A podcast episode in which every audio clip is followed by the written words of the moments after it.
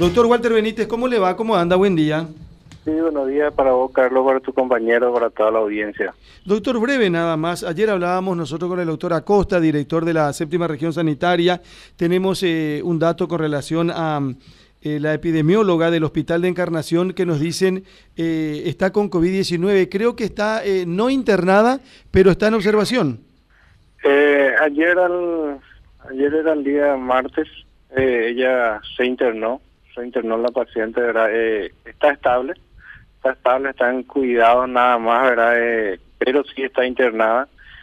Eh, por un cuadro leve, por suerte, eh, de, de COVID-19, ¿verdad? ella estuvo en su guardia este fin de semana, se compensó el sábado, donde que se le hizo dio negativo.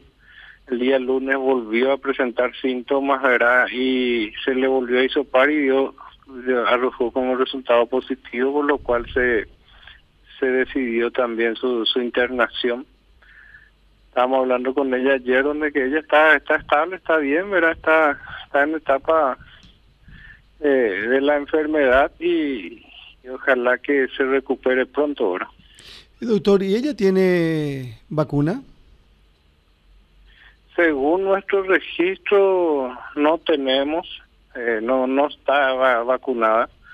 Eh, la causa no sabemos porque queremos que se recupere primeramente, ¿verdad? Nosotros tenemos eh, más de mil funcionarios, eh, por ese motivo eh, no teníamos todavía la lista oficial de los no vacunados porque no no no podíamos realizarlo. Ahora justamente estamos estamos viendo eso, ¿verdad? Porque hay creo que dos o tres funcionarios que no del hospital regional que no querían vacunarse por algún motivo, o sea, que esto no es obligatorio y aparte hay muchas cuestiones también religiosas y todo lo demás que, que no podemos obligarle a la gente, ¿verdad? Pero eh, en el caso particular de ella, ¿verdad? Eh, no tenemos el registro de que ella está vacunada. ¿verdad? Claro, esto confirma, doctor, que eh, así como se dice, eh, mucha gente incluso de blanco no quiso vacunarse. Y ojalá que no tenga consecuencias eh, que lamentar, porque eh, usted sabe, y yo creo que de una u otra manera aprendí, que la vacuna eh, esta tiene demasiados beneficios. No, claro, claro, absolutamente, ¿verdad? Eh, pero, eh, como te digo, ojalá que no no pase a mayores esto, una señora ya de edad, una señora con patología de base. eh, ¿Cuántos años tiene ella, doctor? no, y estará por los 57, 58 años de, de edad, era ya a punto de jubilarse, ¿verdad? Mm. Eh, No, ya es- creo no, que el no- año que viene ya ya, se grande, jubila doctor. una se- señora antigua ya del, del hospital. No es tan grande, doctor. Mira que nosotros estamos ahí cerca de la franca nomás. ¿eh? Lo que pasa es que el doctor no, no, joven, pero, pero más por su enfermedad de base, ¿verdad? Yo le conozco, ¿verdad? Es un funcionario antiguo, ¿verdad? Y tiene una enfermedad de base, ¿verdad? Que, que siempre hay que hay que cuidar, ¿verdad? Eh, Sabemos, ¿verdad? Que la enfermedad busca eso, busca pacientes vulnerables. Y bueno, y ojalá que en esta oportunidad se pueda pueda superar la, la enfermedad, por suerte está estable.